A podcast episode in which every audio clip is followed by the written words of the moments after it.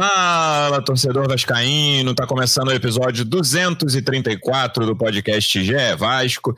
Eu sou o Luciano Melo.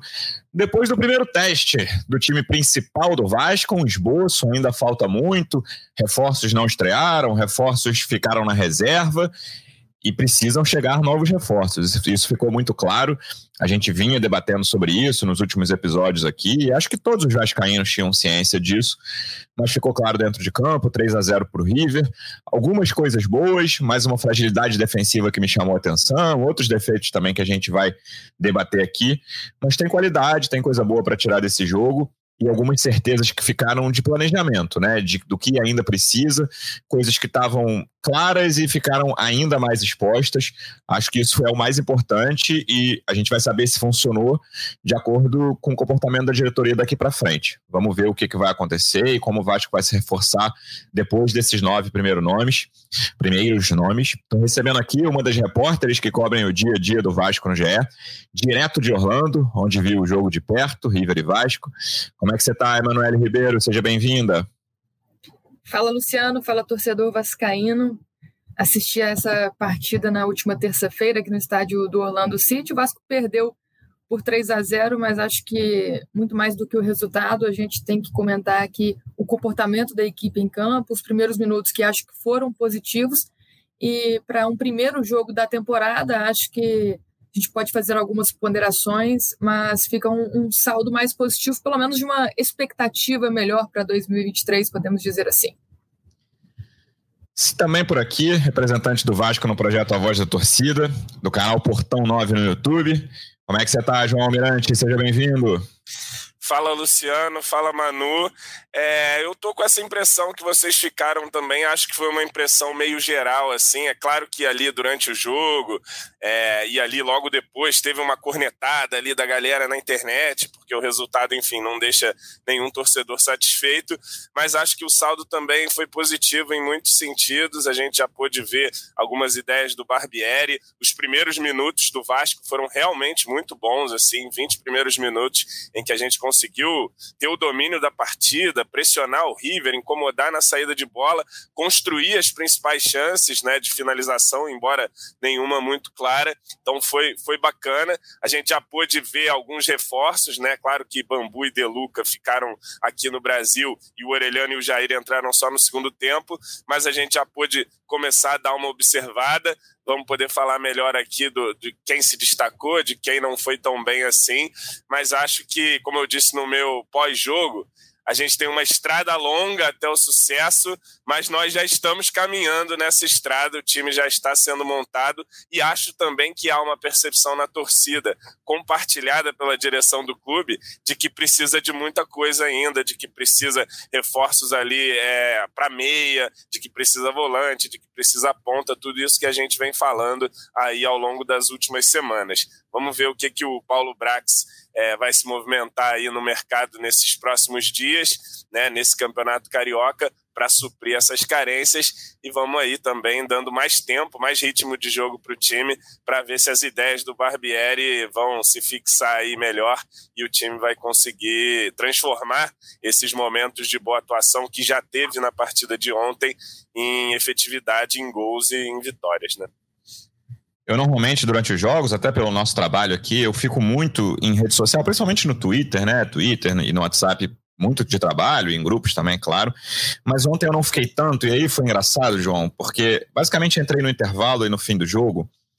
No intervalo, cara, ainda apareciam na timeline alguns tweets, inclusive do senhor, com 12 minutos do primeiro tempo. Era um negócio assim, cara, Parecia o carrossel holandês dentro de campo, assim, uma galera falando. Melhor Vasco dos últimos 10 anos, melhor Vasco de não sei quanto, em não sei quanto tempo, que coisa maravilhosa, que time espetacular, quanto tempo eu levei para ver isso.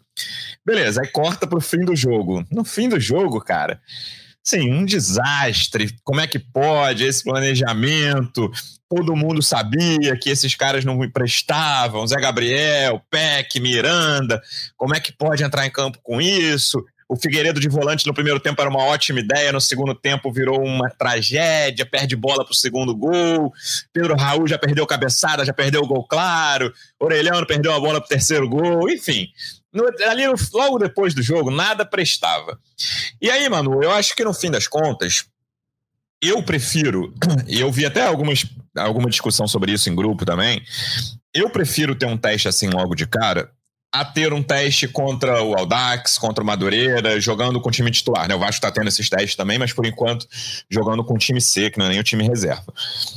Porque, principalmente nesse momento de reformulação do Vasco, algumas deficiências é importante que elas sejam expostas logo. E assim, não era nenhum mistério, né? Quantas vezes nós falamos aqui, né? Não, nós, não que nós, só nós estejamos falando sobre isso Lembro que a gente falou no último episódio: zagueiro pela direita, primeiro volante, meia central e ponta esquerda.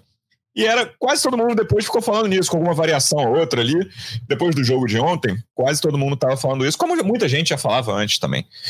Então, eu gosto desse tipo de teste para isso. Cara, o River é uma das potências do continente. Claro que nos últimos anos perdeu ali o espaço, principalmente para Flamengo e Palmeiras, que ficaram chegando nas finais da, da Libertadores mas é um dos cinco melhores times do continente, não tenho muita dúvida em relação a isso. E o Vasco fez um bom início. Eu acho também que a gente não deve supervalorizar esse bom início, sabe? De, nossa, tratar como a oitava maravilha do mundo, até porque durou muito pouco tempo.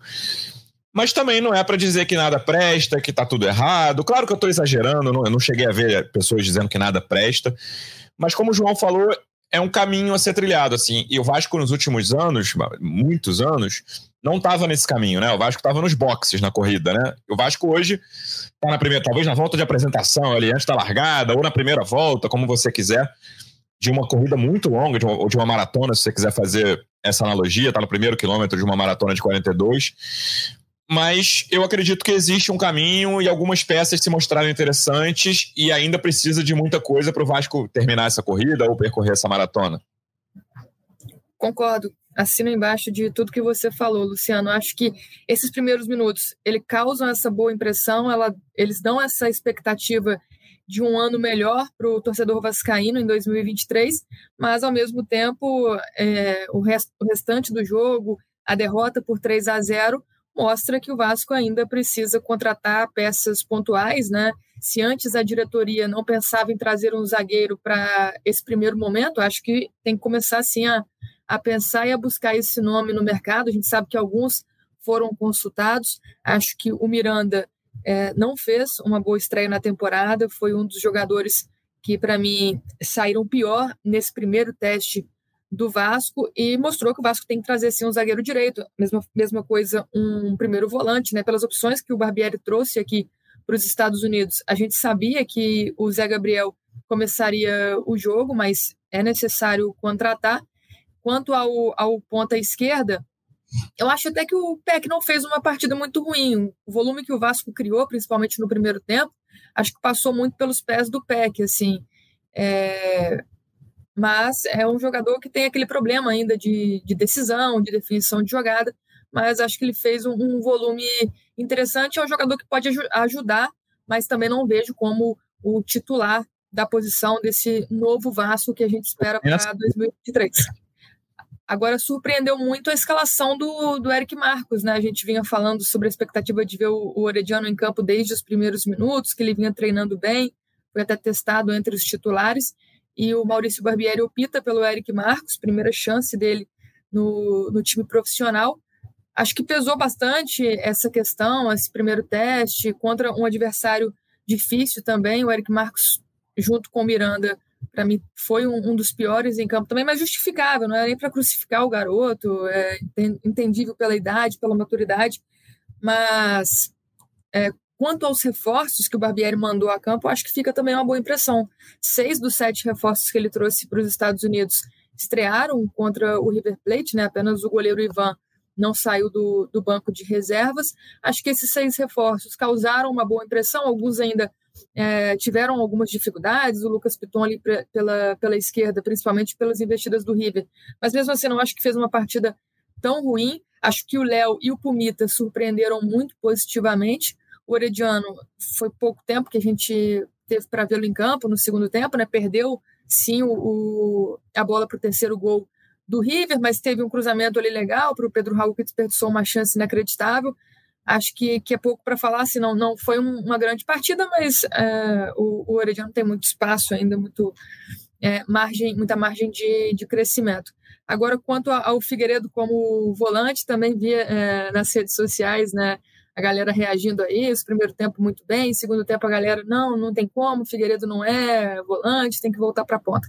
Eu acho que ele fez bons primeiros minutos, assim como o time, acho que o time coletivamente foi bem nesses primeiros 20 minutos, até sofreu o gol é, para o River Plate ali aos 22, e o, o Figueiredo nesse primeiro momento marcava bem, distribuía bem as jogadas, era o cara do meio-campo do Vasco. O Nenê ficou apagado, o Figueiredo tomou ali o, o espaço. Então acho que ele foi bem. Acho que... Marcos, eu ia citar o Nenê também. É, é, é, outro também, né? Mas o, o, o, Figueiredo, acho que ele foi bem enquanto ele teve fôlego. Acho que o time todo caiu depois do, do primeiro gol. Acho que faltou uma maturidade, um entrosamento, questão física. Mas, assim, na minha avaliação, por ser um amistoso e, como você disse, a importância de ter um teste grande logo no primeiro jogo do time principal na temporada, é, é isso, de já avaliar as deficiências, avaliar o que não dá para seguir, não dá para confiar em questão de, de elenco, mas dá para a gente ver que o, o time do Barbieri está dando as caras ali nos primeiros minutos. João, vamos lá, vamos individualizar essa análise vários reforços. Teve um garoto, né? Como o Manu falou, Eric Marcos, 18 anos só. Vamos começar pelos reforços. De quem você gostou mais nessa partida de ontem? Cara, eu gostei de, de uma forma geral de, de, todos os reforços. Acho que, que foram bem, assim. Eu, eu gostei muito do Léo, o zagueiro. Eu, eu, eu vi ele saindo muitas vezes com a bola, levando a bola para o ataque que de fato era uma característica que, fa que falavam para gente quando o Vasco trouxe o Léo, que ele é muito bom na construção, com o pé esquerdo ali, ele de fato tem qualidade para sair a bola, para tentar achar o, o, passe entre linhas, para começar a, a, as jogadas né, de maneira interessante. Tem uma jogada no segundo tempo, que é um cruzamento do Piton para o Pedro Raul, uma das poucas chances de finalização do Pedro Raul, que é uma bola do Léo, ele vê ali o, o espaço e consegue acionar o, o Piton ali, então gostei da partida do Léo. Eu gostei da partida do, do Piton também, assim, achei uma partida regular, ok. Não, não me parece um jogador apavorado quando tem a bola no pé, tenta algumas tabelas ali na construção. Acabou sofrendo um pouco, porque às vezes ficava muito exposto também. O Eric Marcos tinha dificuldade de fazer a recomposição, é, ali alguma coisa no meio-campo entre, entre Figueiredo e Zé Gabriel também precisava ser melhor ajustada. É natural também que isso apareça, ainda mais num confronto confronto contra um time tão forte como é o River Plate, né? Um time mais consolidado. É, deixa eu ver, gostei do Pumita, cara. Achei um, um cara bem participativo, assim, até no jogo aéreo, ele tentando aparecer ali de cabeça. Todos disputam quem foi melhor entre os reforços. Ficaria entre esses dois, Pumita e o Léo. É, o Pumita dando bastante opção. Eu reparei uma, uma jogada, me parece que já é algo também pensado. O Vasco tem uma saída curta, mas tem umas tentativas de saída longa que você vê que não é um simples chutão. Tem uma coisa ali planejada, às vezes, para o Pedro Raul escorar, e uma que eu reparei interessante, para o Pumita brigar de cabeça na casquinha para deixar aqui o ponto. Assim, eu reparei isso em algum momento. Gostei da, da estreia do Puma. É, deixa eu ver. O Figueiredo de volante, concordo com a análise da Manu. É, ele, no momento em que o Vasco era melhor na partida, o Figueiredo talvez fosse o melhor em campo pelo lado do Vasco. Conseguia fazer algumas transições ali interessantes. Ele encontra um passe para o Peck logo no início, que o Peck tem bastante mérito também, porque não era uma bola tão fácil e ele ganha na velocidade, consegue chegar para finalizar. Ele inverte uma bola também para o Peck, que depois vai gerar um cruzamento para o Eric Marcos, que ele acaba é, cabeceando mal. Então, é, achei interessante. O Zé Gabriel, acho que, que não, não, não é o jogador, tenho certeza que não é o jogador para ser o nosso primeiro volante ali. É, burocrático, lento em alguns momentos, não é um grande marcador. É, agora, voltando aos reforços, quem que está faltando? Pedro Raul. É, o que os outros depois, né? Jair e Aureliano. É, então, o Pedro Raul, cara, ele perde a chance ali, a nossa principal chance num cruzamento do Orelhano, mas acho que teve uma participação interessante, tá um pouco pesado, me parece ainda, o que também é natural, mas ele mostrou ali a sua qualidade para fazer uma parede, para fazer um pivô, para tentar segurar a bola é, ali entre os zagueiros, né? Deu uma assistência para o Pumita ali, uma jogada interessante de cabeça, teve essas chances de finalizar, não aproveitou, mas para um primeiro jogo, acho que ele, ele tentou participar não só é, ali na, no último toque, mas também saindo um pouco da área, conseguindo é, trabalhar a bola. É, enfim, acho que, que não foi uma grande estreia do Pedro Raul, teve essa chance que ele acaba desperdiçando, mas é um jogador que mostrou algumas virtudes interessantes, pelo menos na minha avaliação. E Orelhano e Jair. Bom, o Orelhano, cara, ele perde a bola no terceiro gol ali, é um, é um passe até meio complicado, mas não era tão complicado assim, dava para ter feito o domínio, ele acaba deixando escapar. Tudo bem que é um terceiro gol que sai ali quando já era um grande catado, né? Já tava ali os nossos queridos Edmar, Conceição, Vinícius, enfim, o time já estava bastante modificado àquela altura, mas ele, ele dá esse vacilo. Por outro lado, é ele também que gera essa boa finalização do, essa má finalização do Pedro Raul, mas que era uma grande chance, talvez a chance mais clara que o Vasco tenha tido na partida, que o Orelhano de fato mostra aquilo que também nos falavam que era característica dele, né? Um pontinha que traz para dentro, tenta servir ou num passe ou num cruzamento, ele consegue fazer isso muito bem ali, mostra qualidade para bater na bola, né? Ele que vem treinando bem, segundo nos informam aí os setoristas do Vasco. É, então, assim, foi uma estreia razoável, jogou pouquinho ali. E o Jair, cara, esse aí, olha, Luciano Melo já está candidato a xodó. Ele jogou ali, sei lá, 10, 15 minutos e para mim já mostrou que é um jogador de outro patamar aí em relação ao que a gente está acostumado ali. É pouco, é pouco, mas ele deu duas giradas ali no meio para sair, para clarear o jogo, que você já imaginando um time formado, um time melhor estruturado, a gente pode identificar o Jair como um grande facilitador de jogo, assim, parecer um cara realmente muito interessante, é, chegando firme na marcação, ocupando bem os espaços e tendo qualidade com a bola no pé. Foi até um pecado uma bola que ele rouba no campo de ataque, que ele tenta servir o Pedro Raul, e aí Pedro Raul pouco lento, a bola também um pouco, um pouco sai um pouco assim, mas já mostra ali a visão de jogo dele, já mostra que, que é um jogador de qualidade. Acredito que no próximo já deve iniciar como titular e, e vai ser uma, um acréscimo importante para o time. Vamos ver como o Barbieri vai utilizá-lo de saída, se vai jogar com o Zé Gabriel, vai manter isso e o Jair como um segundo volante, que ele entrou ontem na vaga do Figueiredo, ou se ele vai é, entrar de primeiro, que é também uma função que ele já fez em vários momentos da carreira, e jogando com o Figueiredo, que foi bem nesse início de jogo. Estou curioso para ver como o Barbieri é, vai fazer isso. E por último, não é. Depois a gente pode falar do remanescente, mas uhum. eu acho que o ritmo da partida aposentou o Nenê, Luciano ah, Melo. Eu sei que. Um título à parte para esse, para deixar. É, eu sei que ele participou até de alguns lances ofensivos. O Nenê finaliza uma bola mal, um cruzamento, aquele passe para o Piton, que o Piton finaliza dentro da área. É o Nenê. Ele, ele tem ali as suas participações pontuais no jogo, mas para mim ficou, ficou um pouco claro que ele sentiu a dinâmica do jogo, né? E, e, um camisa 10 precisa ter uma participação um pouco maior nessa dinâmica de circulação de bola, de criação do time. É, acho que, que ficou pesado o ritmo para o Nenê. E bom, é, acho que, que não é novidade para ninguém que o Nenê vai chegando aí nos seus últimos jogos da carreira, né? Eu até antes da partida tipo, imaginar por aí, Vascaíno, dizendo que, ia, que ele ia meter gol contra o River, ia renovar. É... Com... Teve isso. Pois é, pois é. Ele teve uma faltinha lá, que ele bateu mal, né? No, no último jogo que o Vasco fez contra o River, ele faz o gol.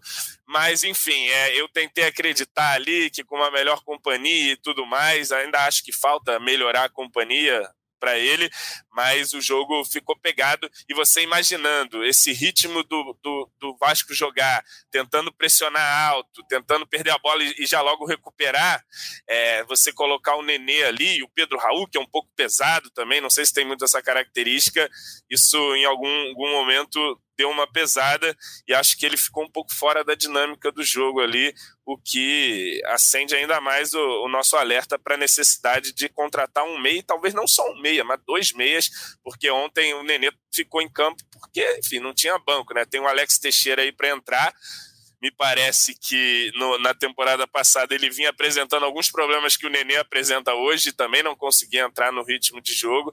Vamos ver se com uma pré-temporada o Alex melhora.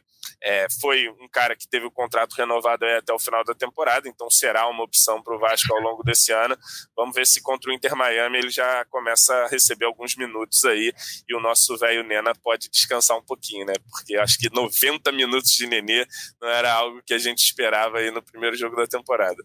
E tem uma coisa de recomposição que o que me chamou a atenção ontem que talvez eu não esperasse, que o jogo se, se desenrolou de uma forma, né? O time do River hoje é melhor e se conhece muito mais que o time do Vasco. Eu não esperava um, o Vasco, o sistema defensivo, eu não estou falando da linha de quatro lá atrás, não. Achei um sistema defensivo muito exposto, assim, cara. E aí acho que parte lá do meio de campo. Achei que o River entrou com alguma facilidade, não o jogo todo, mas a maior parte dele. E aí isso começa, cara, lá no Nenê. Eu tô falando que isso é culpa do Nenê, né? Mas o Nenê não marca. Em vários momentos do jogo até, ele era o cara mais avançado, né? O Pedro Raul voltava mais que o Nenê em certo momento do jogo. E o Vasco precisa, e eu acho que essa é uma observação a ser feita no mercado, eu acho essa contratação do meio muito difícil, assim, muito importante e muito difícil, porque além de o cara precisar ser criativo, ele tem que ser um cara que consegue dar primeiro combate lá na frente, sabe? Não é para voltar aqui na meia-lua, na marca do pênalti da defesa do Vasco, mas ele precisa com, começar o combate. E aí tem uma questão dos volantes que jogaram ontem também, Zé Gabriel e Figueiredo, né? Não chegam a ser dois, né, portentos, né, dois virtuosos da marcação. Mas eu achei o sistema como um todo bem exposto, assim, achei que o River, claro que tem uma, a, o mérito do River nisso, mas que o River entrou com muita tranquilidade né, pelos lados, pelo meio da defesa do Vasco. E eu tô curioso, Manu, isso que o João, a que o João se referiu, porque hoje, na minha opinião, com o elenco atual, que não vai ser o elenco da temporada, o Jair, para mim, é o melhor jogador do Vasco. Vamos ver como vai render, mas no papel, o que ele pode fazer. Um minutinho ali, você já, já ficou com essa também. Eu acho que o Jair é o melhor jogador do Vasco. Então, hum, acho que está claro que ele vai jogar no sábado de titular, não tem por que não jogar. Eu quero ver como ele vai fazer esse, esse sistema de vo a volância, vai. Porque o Patrick Deluca não está lá, que foi contratado, mas tá, se machucou, está recuperando a forma mesmo lá e depois aqui no início do Carioca, se não chegar um primeiro volante na próxima semana, ou próximas duas semanas, como ele vai formar isso? Depois tem o Marlon Gomes voltando da seleção, que ainda vai levar um tempo, é fevereiro só, que pode jogar por ali de segundo homem também. Mas eu acho um desafio importante nesse início, mano. Além das peças individuais, que eu acho que faltam primeiro volante, além de outras coisas, o zagueiro, pensando em linha defensiva como ele vai montar esse sistema de marcação ali, talvez a primeira linha de marcação no meio de campo com as peças que ele tem à disposição, não acho uma montagem simples, porque não tem esse primeiro volante clássico, talvez o único seja o Zé Gabriel, né, dos, dos que estão lá, e que não deixa a desejar, como o João falou aí, me parece bastante claro que o, o Zé Gabriel vai ter poucos minutos ao longo da temporada. Como ele vai montar isso, me causa curiosidade, o que, é que você acha? É, também pensando em relação às peças que tem à disposição, né? Eu acho que o Gabriel, o Zé Gabriel não fez um jogo ruim, fez um jogo protocolar, regular, mas é esse jogador que vai compor elenco, talvez seja até importante para isso ao longo da temporada, mas também não, não vejo ele ganhando muita minutagem. Quanto às peças que tem à disposição, também acho que o Jair deve ganhar essa primeira chance como titular. Para mim, causou uma boa impressão no segundo tempo, fez ali o que o Figueiredo vinha fazendo no início do primeiro tempo, que a gente gostou do Figueiredo, acho que já entrou no segundo tempo fazendo justamente isso e fazendo muito bem também. Com os jogadores que, que o Barbieri tem à disposição, por exemplo, como é que ele faria com o Figueiredo? Porque o Figueiredo vem treinando nessa posição de volante durante toda a pré-temporada. Agora, ele deslocaria ele de volta para a ponta? É, acho que ele entende que o Figueiredo é um, um jogador que é titular nesse time com essas peças que tem à disposição. O Orediano ganharia a primeira chance como titular, e aí o Figueiredo ficaria ao lado dele, o Peck iria para o banco. Acho que tem tudo isso em jogo. É, o, a única solução para colocar o, o, os que vem treinando melhor e que, na, na, na, nossa opinião, merecem a vaga de titular seria colocar o Figueiredo junto com o Jair. O Jair até em alguns momentos ontem, acho que ele fez ali um, um pouco da função do Zé Gabriel, encostou mais nos zagueiros, fazendo a saída de três que o Vasco saiu, é, fez mais no, no segundo tempo. Acho que quando o Zé Gabriel cansou também, o, o Jair acabou recuando um pouco mais, mas a gente sabe que é esse, esse camisa 8, esse jogador para ser segundo volante. Talvez nesse sentido, com o Jair um pouco mais atrasado, acho que daria para jogar um, um meio-campo assim, com o Jair, o Figueiredo e o, o Nenê. Quanto ao Alex Teixeira também, é um jogador que demorou a decidir pela renovação, né? Acho que teve essa demora por parte do jogador. O Vasco já havia procurado ele no final do ano passado, ele demorou a dar uma resposta. Com isso, acabou perdendo sessões de treinos, chegou ao Vasco na última semana, é, não na forma que o clube desejava, então tá, tá ganhando aí essa questão física nos últimos dias, não tem treinado junto com o elenco ainda. Ontem, até antes do jogo, estava lá no gramado com o preparador físico fazendo um trabalho à parte, mas tem essa expectativa para a gente ver Nenê e Alex Teixeira revezando, que é o que o Barbieri disse também após o jogo. Mas acho que pelo, pelo, que o time, pelo time que ele trouxe aqui para os Estados Unidos, Luciano, seria essa a única solução, né? Ou a gente vai com o Zé Gabriel mesmo, que é mais primeiro volante, ou atrasaria o Jair, colocaria Figueiredo mais avançado ali ao lado do, do Nenê. Gostei desse agente, Manu. Já tá vestindo a camisa do nosso Vascão da Gama, total. E, João, sobre posições de reforço, né? Acho que todos os episódios a gente fala sobre isso alguma coisa mudou? Você tem uma ordem de preferência hoje? A, a posição mais importante para reforçar, segunda, terceira? O que, que você acha hoje, quarta-feira, 18 de janeiro? Cara, eu acho que todas são importantes, assim, do, do, do, mesmo nível. Talvez a ponta a gente possa esperar um pouquinho mais, porque tem os garotos ali que podem entrar. Acho que o PEC, embora tenha sofrido críticas, concordo com a Manu, foi um jogador que deu volume para o Vasco, é um jogador que taticamente também ajuda bastante é, na defesa. Acho que uma galera já vê o jogo com aquela lente assim, eu odeio o Gabriel Peck. Aí começa o jogo e aí você fica procurando um erro de passe aqui dele para corroborar o seu, seu, seu, a sua, seu ódio. Não, ódio é uma palavra forte, né? Mas a sua insatisfação com o uhum. Então, pensando nisso, eu acho que pô, é fundamental a gente ter um meia precisa ter um jogador é, ali no, no, na camisa 10 que faça justamente essas funções que você disse, que seja criativo, mas que também seja dinâmico, que também jogue sem a bola e consiga pressionar. Vai ser muito importante isso para o estilo de jogo do Barbieri. É, eu acho que está faltando isso. O volante, o primeiro volante, não pode ser o Zé Gabriel, e acho então. que o Figueiredo pode ser uma opção ali, mas o Jair chega para ser o titular, né? Para ser o segundo volante titular, e, e acho que vamos precisar então ali de um primeiro volante e um zagueiro de mais imposição pelo lado direito, né? Gostei do Léo, inclusive na marcação, acho que fez uma partida é, ok. Com a bola me, me agradou bastante mesmo é, o Léo, que ele pode acrescentar ali para a construção do time e precisa de um zagueiro mais firme pelo lado direito, né? Acho que quando a gente tiver essas peças todas aí, essas quatro peças que a gente tanto fala, o zagueiro, o primeiro volante, o meia e o ponto esquerda, porra, a gente vai, se, for, se forem contratações do nível das que vieram até agora, do nível Jair, do nível Pedro Raul, Pumita e tal, Piton, acho que todas foram contratações de um nível bem ok. Se a gente conseguir fazer isso para as outras posições, o time tende a crescer bastante. Sobre essa questão que você falou mais coletiva da exposição do time, eu acho assim, o Vasco, quando ele saía para marcar pressão, e isso aconteceu em vários momentos, e encaixava, a gente roubava a bola no ataque, conseguia criar situações. Agora, quando essa pressão que sobe não encaixa, aí que era o Deus nos acuda, porque aí quando não encaixa, vem uma cadeia, vem espaço abrindo e os caras iam parar ali logo de frente para nossa última linha, né? Eu reparei isso em alguns momentos, principalmente no segundo tempo. Teve um momento que ficou meio peladão, que foi um ataque do River, depois um ataque do Vasco, outro ataque do River, a coisa meio sem meio campo assim. Mas, enfim, acho que isso também é com o tempo que vai se ajustar e com algumas peças que, que sejam mais capazes de fazer esse jogo que o Barbieri pretende por mais tempo, né? Não adianta você também entrar e aguentar 30 minutos ali do seu estilo de jogo e depois, claro, você não vai sempre pressionar o adversário, é normal, mas o Vasco precisa repetir esse comportamento mais vezes ao longo da partida e acho que quando a gente tiver ali as peças é, certas e, e, mais capazes de, de fazer esse tipo de jogo, a coisa tende a crescer. E tecnicamente já percebi um time bem melhor, viu? Assim, mesmo com, com os remanescentes do ano passado, um toque de bola que fluiu muito melhor, né? Nos momentos em que o Vasco estava bem no jogo. Achei que, que já é um time mais interessante de cara, mesmo com esse resultado. Manu, pelo que você está conversando aí, você está bem próximo essa semana dos jogadores do Vasco, da diretoria, principalmente em relação à pergunta que eu vou fazer que, que você sente de quantidade de reforço? Eu sei que o Paulo Brax deixa muito claro que não vai falar sobre número, sobre posição, porque não quer nem colocar essa pressão em quem está jogando.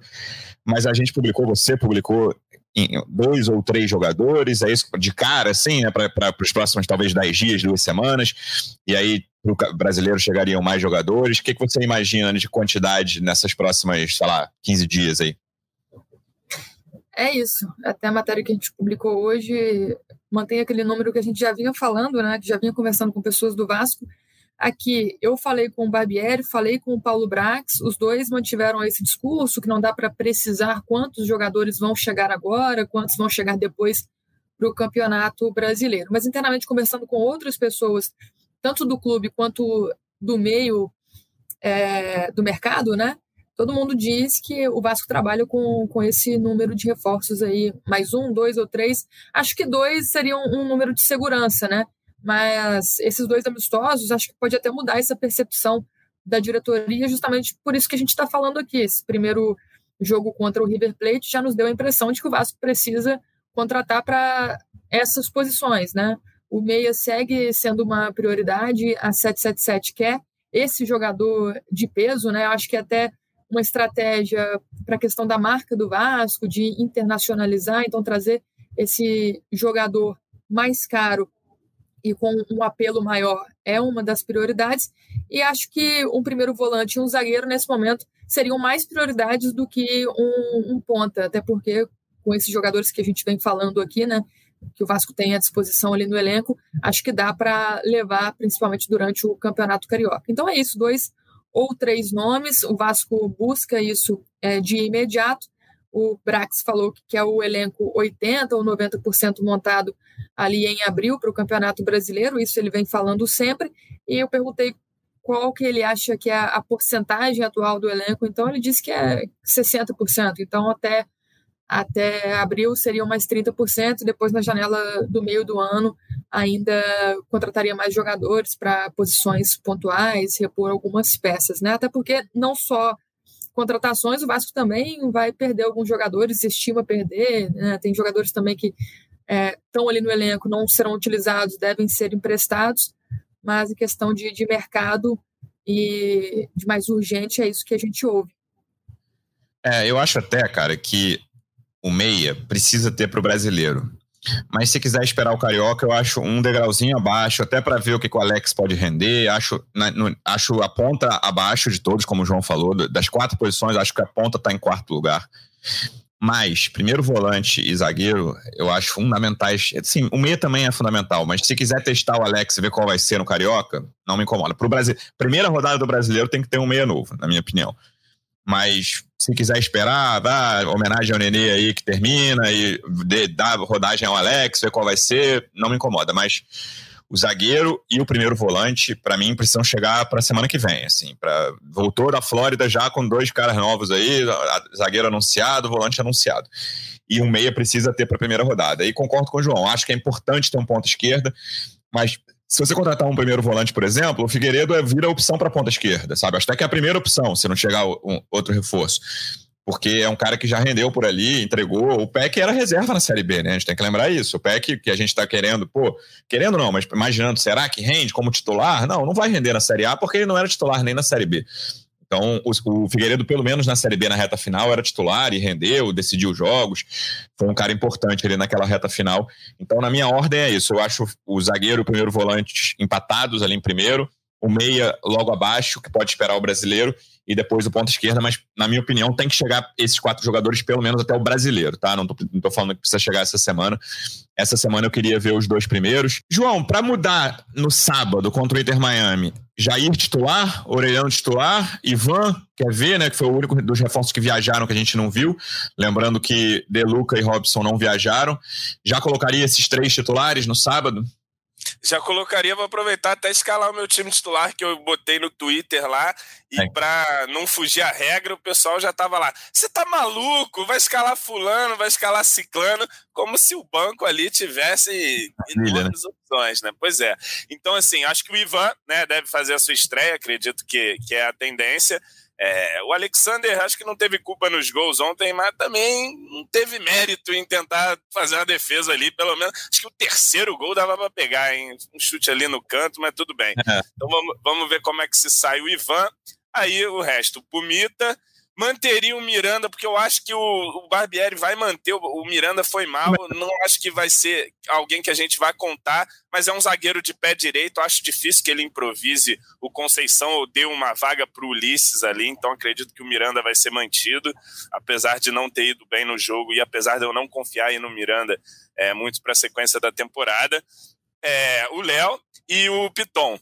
No meio, escalaria Jair e Figueiredo. Vamos ver aí como é que como é que isso acontece, se o Jair pode fazer ali um primeiro volante também. Ontem ele entrou um pouco mais adiantado, mas são dois jogadores dinâmicos que sabem fazer a saída de bola, que sabem encostar, podem até se revezar de alguma maneira. Seria até um, uma experiência diferente para o Figueiredo ele ser o primeiro volante em alguns momentos do jogo, mas enfim, acho que, que dá para fazer esse bem bolado ali.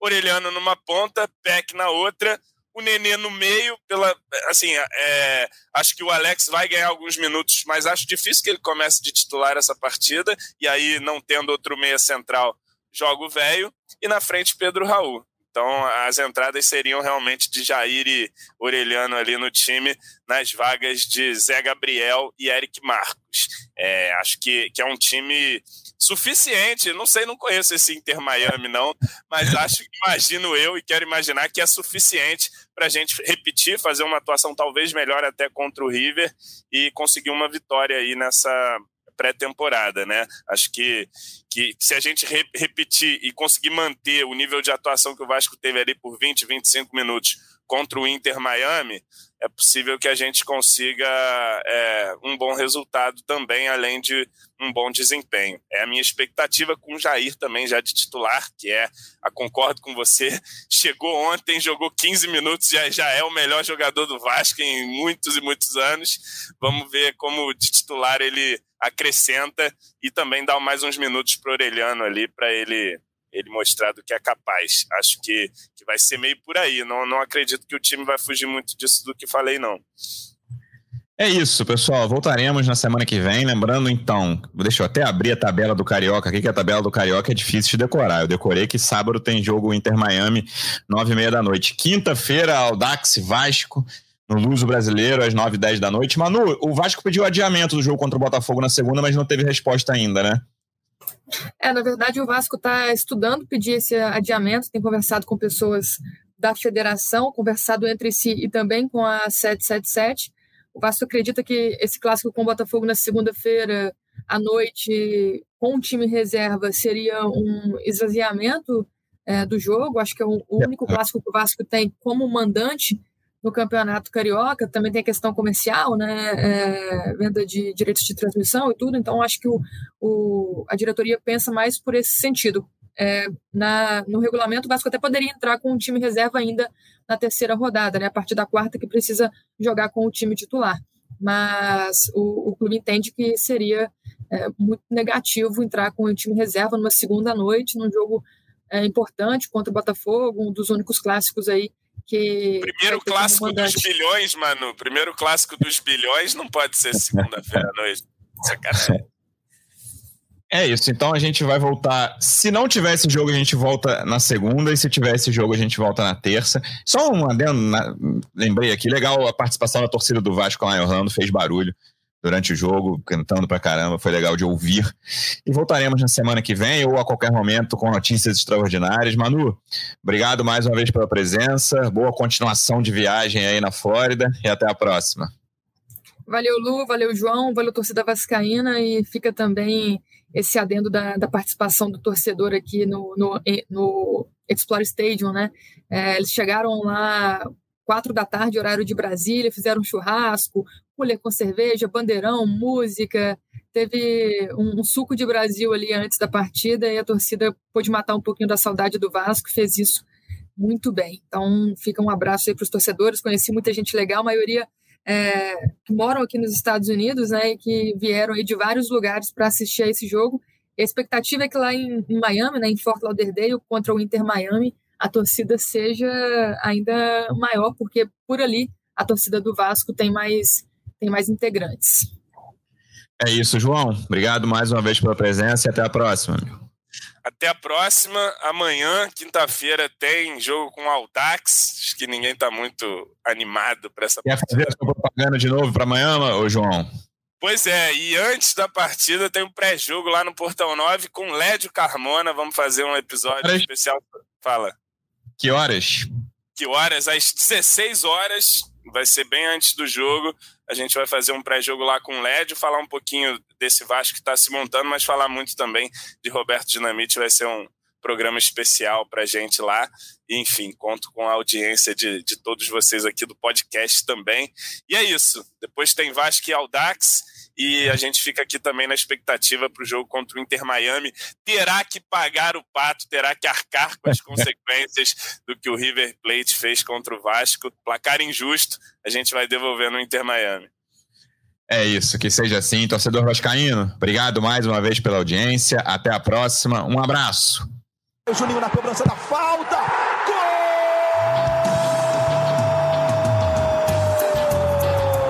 Gol! Podcast. Sabe de quem? Do Vasco! Do Vascão da Gama, do Gigante da Colina. É o GE Vasco.